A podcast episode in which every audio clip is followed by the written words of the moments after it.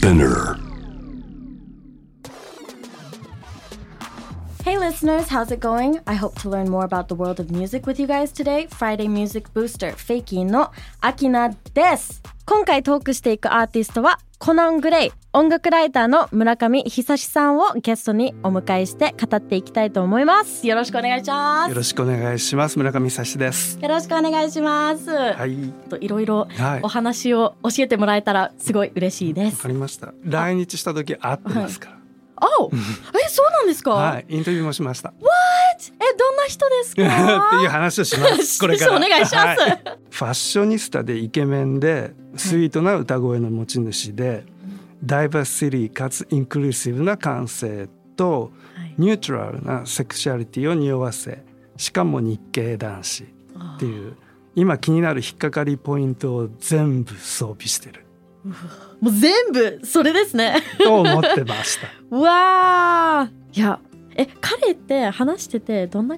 どんな人でした？めちゃめちゃ楽しいですよ楽しいっていうか明るくてだからシャイとかって言ってるけど多うん分今の音楽界のこの、うんなんていうかアーティストとして活動してるのはすごく合ってる感じで、はいはい。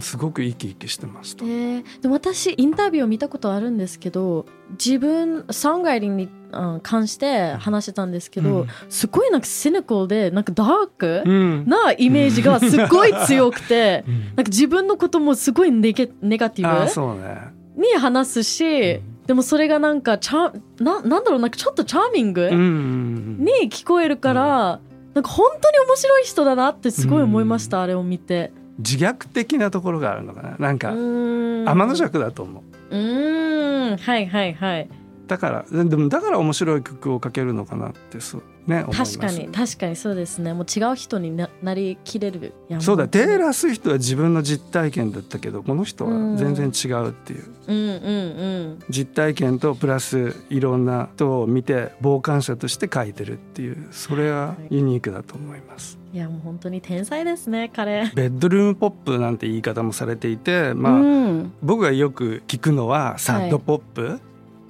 プリンスみたいな言われ方してるんですけども、サッドポップってわかります？どういう感じって。まあさっとちょっとダウナー系のポップかな？うん。はいでも彼の合場合そんな暗い感じではなくて、うんうんちょっとナチュラルでちょっと、はいはい。ちょっと陰鬱憂鬱な感じかなっていう、うんそんな感じです。でよくその sad pop っうんてラナデル・レイ、あ大好き、はい彼女の音はい楽をよくそう称してるんですけれども、はいはい。彼も実際ラナデル・レイに影響を受けたって言っててあめっちゃそれはサウンドを聞いたらわかります？ねわかります。他はまあテイラー・スウィフトロードアブリル・ラビーンとか、うんうん。その辺もまあ聞けばわかると思うんですけれども、はいはい。特にテイラーからはすごくあのソングライティングにに関してすごく影響を受けてて、自分の私生活とかプライベートを曲にしてしまう。うーん。っていうのが大きな特徴だと思います。はいはい。私テイラーのソングライティングのすごい好きなとこはあの彼女のダイアリー、うん。なんかジャジャーナうん。ルを読んでるような感じあそうで、ね。なんか彼の曲も聞いたら、なんかこれ聞い聞いていいのって思うぐらいすごいなんかパーソナルでうん。ディープな、うん。あの歌詞が多いから、すごい素敵ですよね。もう若いし、そう。若いですよね。24歳 やばい同じぐらいでしょ？同じぐらいです。まあ 言って言って。Z 世代の恋愛観を歌ってるってそうはいはい。言われてるんで、うん。共感する部分すごくあると思います。確かにそうですね、えさっき言ってたベッドルームミュージックって、な何ですか？まあ基本的ベッドルーム自分はい。の自室で作ってる音楽っていうところからスタートしてるん。ですけど、まあはいはい最終的にはレコーディングスタジオで、うんまあ、いろんなあのミュージシャンつけはてやるんですけども、作る段階では一人で作るっていうのが基本なんですね。うん。でコナンの場合、はい。なぜそういう音楽やりだしたかっていうと最初に夢中になったのがアデル。おお12歳だって。やばい！の時だったんですよね。はいはい。で、まあ、アデルの音楽を聴いて彼が思ったのは一人の人間がベッドルームでポップソングをかけるんだっていうことに気づかされたっていう。アデル最初の頃って自分で全部曲作りしてたんですよ。えそうなんです、ね、で今は共作者がいるんですけれども、最初のアルバムとか一人で作ってたんで、えー、知らなかったです。それに影響を受けてるみたいです。えー、なるほどです、うん。え彼ってあのギターとか楽器とかも弾けるちょこちょこやると思います。ああでもそんななに上手くない。あそ自うなんですね。分で言ってます。じゃあもう本当に一から全部自分で作れるうん、ようにはなってます、ね、そうだと思います。なるほどですね。ベッドルームミュージック。そう。でほらやっぱり Z 世代だからはい。CD 買ったことないとかって言ってるんですけど あきなさんどうですか？私もあんま買ったことないか買ったれことないかも。いやその辺がなんかねデジタル世代っていうかなすごくそうですね。そう Z 世代だなって感じるんですけども。でも逆にだからネット通してすごく幅広いジャンルの音楽聴いたりとか間違いないです。深掘りできるじゃないですか。これ面白いと思ったらどんどんそのねジャンルとかうん。アーティストを突っ込んでいくみたいなっうんうん、うん、ていう聞き方をしてたみたいで。はい。でまあ自分で作る段階になってもエレクトロ、えー電子楽器はい。とかもう今安いですから録音機材とか。そうですね。全部自分でやっちゃいますよね。そうなうんです。ん。しかも彼 YouTuber あ YouTube もやってたんですか？の方が全然先で、えー。そうは YouTuber い。としてスタートしてて、でそこに自分で作った曲をアップして、ミュージックビデオも作っちゃってえー、勝手に上げたらうなんか人気出ちゃってみたいなそんな感じの人なんで、えじゃあ YouTube からディスカバーされたっていうことかな、うんそうですね。えそうなんですね、うわーなんか今っぽいですね。今っぽい。そうだからいや誰でもチャンスはあるよって感じじゃないですか、うんうん。ま、昔だったらねライブをやってなんかはい。みんなに見せてファンを作ってレコード契約してみたいな、はいはい。そういうなんか段階踏まなきゃうん。踏まないとアーティストになれなかったですけど今はそんなの抜きで、へー。でも確かに YouTube からスタートしたっていうことは、うん。あのまあ、音楽ももちろんそうだけど映像とかも、うん。なんだろうアーティスティックに作らないといけない。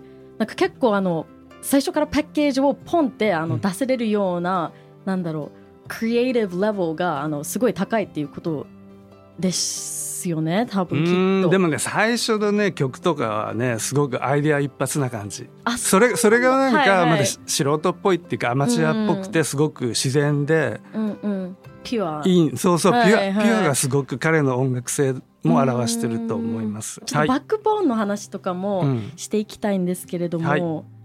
どういう感じで育ってきたんでしょうか？えっとね1998年生まれで現在24歳はい。でアメリカのカリフォルニア州サンディエゴ生まれ。はい。レモングローブってわかります？ちょっと知らない？ちょっと知らない。でも でもサンディエゴははいはい。全然あれですよね、あそうです。今地元？お姉ちゃんも今住んでます。はいはい。いやー海海のイメージですよね。もう自由に海。そうそうそう。だ でアイルランド系のアメリカ人のお父さんと日本人のお母さん。そうお母さん日本人なんですよ。日本人なんですね。あじゃあハーフ。ハーフ。ハーフっていうことか。で生まれてちょっと2歳3歳ぐらいの時は広島に住んでたんですよね、えー、2年間ぐらいは。そう。えじゃあ日本語は？その頃は喋れたって嘘だろってそんなちっちゃい時に喋れないと思うんでえ多分今全然喋れないぐらいです。そうなんだ。えで私もあのこの前テレビで、あの出てたんですけどなんかすごい片言です。可愛かった。日そ本れ日本来た時？かな？ちょちょっと前だったけど、うん。なんか俺コナングレイです。みたいな感じですっごい可愛いなと思って、やっぱり日本語はちょっと難しいか。難しいけど、はい。なんかちょくちょく何回か来てるからその時になんかいマスターしようと頑張ってるみたいですけど、そうなんだ。え可愛い、話してみたいな。でサンディエゴ生まれなんだけども、だから日本に行った時期もあればその後ね、お父さんが軍の人で米軍でだから23年ごとにあちこちあのはい移住しなきゃいけないっていう、なるほど。あ私と一緒です私もマジで？はいはい。私のお父さんも軍えじゃあめっちゃかぶってない？えかだってハーフだし、うん。日本語もそこまで喋れないし。すごいね。めっちゃ一緒ですね。ね。はいはい。でもねだからそういう体験があるから学校に入っても、ほらクラスに入っても馴染めないっていうかもう23年したらまたいなくなるんだし、そっかみたいなのを繰り返してたっていうね。それがなんか自分の性格もだからシャイになっちゃったんじゃないかなっていうふうに言ってました。そうはいシャイなん。ですよ、え意外と意外とっていうかシャイだから YouTube 始めたみたいな。周りに友達ってそんなにできなくて一人アシュリーっていう女の子がすごくねマブダチみたいなのがいるんですけど他はなんかやっぱりその仲間に馴染めないっていうかその最終的にテキサスにいたのかな。だからすごくね、白人社会でうん。あのアジア人なんか学校に23人みたいな、うんそういう中ですごく疎外感を感じてたっていう、はいはいそれは音楽にもすごく現れてる感じなんですよね。そっか。いやでもね周りにちょっとね誰もいなかったらそれはそうなりますよね。あのうん。YouTube を始めたり、うん、できるだけね外にうん、自分が言いたいことを全部出してみたいな。でも彼の合場合そそれがねなんか YouTube とか音楽発表したら、共感を得ようとしてやってるわけじゃないけど、うんうんし知らないところから共感が広がったみたいな。うんそっかいやーよかったですね YouTube にいっぱい載せてよかったはい、えーそんなコナンのちょっと曲の方にも行きたいと思うんですけれども「アイドルタウン」のリリックを今から読んでいきたいと思います This town will never change. People come and go, it's all the same. I never learned anybody's name. We all vowed that we wouldn't stay the same. Kissing signs on the interstate. All we do for now is sit and wait in our idle town. この街は決して変わらない。いつも同じように行ったり来たりを繰り返す人たち。誰の名前も覚えられなかった。ここをいつか出ようと誓っていたんだ。週の標識にキスをして今はただ座って待っているこの無意味な街でこれ18歳の時にリリースしたのかな？18そう。2017年18歳の時にリリースして、Spotify やうん。YouTube でそれぞれ1000万回再生、1000万回超えですね。さっきチェックしたら YouTube2000 万とかなってたんで。わおえじゃあこの曲で結構ヒットしたっていうことかな？アーティストになるきっかけみたいな。最初のうーん曲ですね。で、あの、はいはい。ビデオももう本当アマチュアで作ったみたいなうん。ビデオで転勤を繰り返していて、はい。学校変わって最終的にテキサスにちょっとい長くいてはい、で18歳だからうん、みんなほら就職したりとかはいはい。大学行ったりとかで、うん。そういうタイミングの時にちょっと振り返ったらしいんですよ。自分はどうなるのかなって、はい。っていうちょっとねでも自分の居場所はここじゃないなっていうのを歌にしたみたいな、うわーエモい。エモい。18でこの歌詞はすごい天才ですね。えこういう気持ちになったことってあります？いやーでも私もあの彼と同じくあの、うん。結構何回も引っ越ししたから、私逆にそれでシャイにならなくて、うん。あのもう友達作らなきゃって思って、結構あのコンフォートゾーンから出てもう自分から話しかけるうんのを、うん。あのすごい練習したんだけど、うん。まあでもこの気持ちはすごいわかります。もうここここからは絶対に出ないといけないし私ずっとあのアーティストの仕事をしたかったからアメリカに行った時でもあいやあのこアメリカ大好きだけどいや絶対いつか出ないといけないっていう気持ちとかも全然分かってたから、うん。なんだろう。すごい、うん、分かりますね、へこれは。ー ううん。んそういう世代の人にも響くけど、うん。こういう疎外感って大人になってもいつも感じてる、誰もが感じてる共通の感覚なんで、うんだからすごく共感が広がったのかなもう間違いないですね。ね。もう若い子たちにはもう100%絶対に刺さると思うんですけど、ねなんかこんなディープな歌詞で、うん、ねもう世界中の人に絶対に響くから。うん。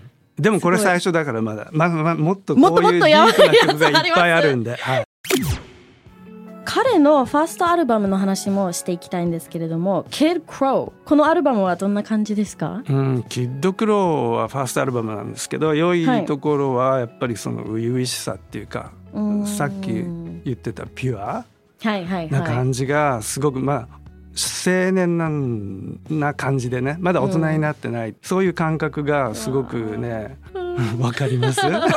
傷ついたり迷ったり悲しんだりみたいなそういううん。テーマが多いんですけどいはい。でも彼の面白いところはわざと突っ張ってみたりとかなんかはい。同情を欲しくてやってるわけじゃなくて、そのままを歌ってるっていうう、ん。なんか素朴なんですよね。はいはいはい。なんかアーティストとしてじゃなくて普通の青年がつぶやいてるっていうそんな感じなんですよ。じゃあ本当にピュアうん。ですね。うん。いや私このアルバムのうん。あのサウンドがめっちゃ好きでおあのお。彼の歌声はまず大好きで、うん。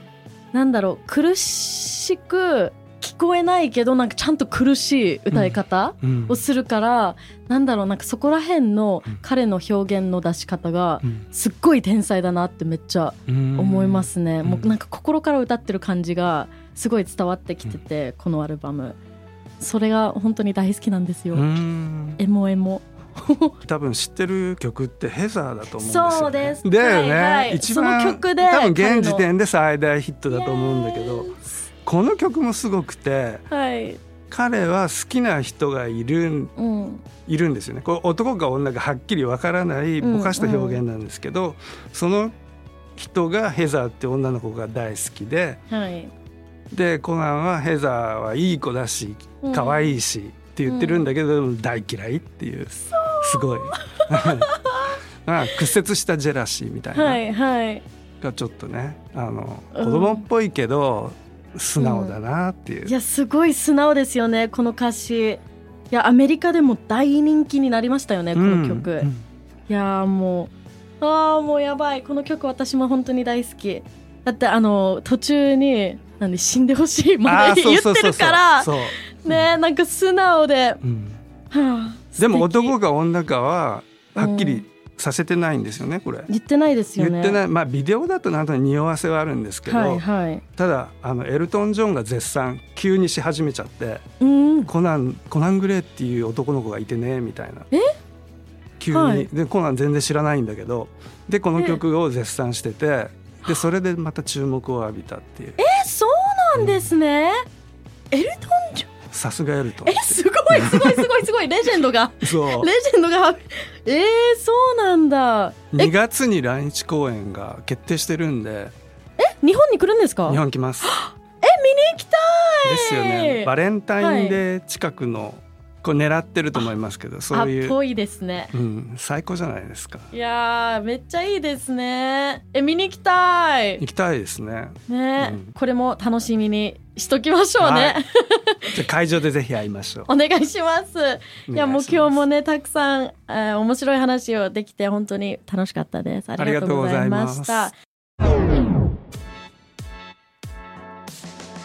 次回もコナン・グレイについて語っていきたいと思いますもっともっと彼のソングライティングとかの話もしていきたいのでよろしくお願いします。お願いします。村上さん今日ありがとうございました。はいこちらこそありがとうございました。失礼します。Friday Music Booster は毎週金曜日にニューエピソードが配信されます。スピナーのほか Spotify、Apple Podcast、Amazon Music など主要なリスニングサービスにてお聞きいただけます。ハッシュタグはハッシュフライデーアンダーバーミュージックアンダーバーブースター。メッセージの宛先は概要欄にあるメッセージフォームのリンクからお願いします。また今回紹介した楽曲のリンクを概要欄にまとめておきました。チェックしてみてください。Thank you for listening. This was Akina. Bye.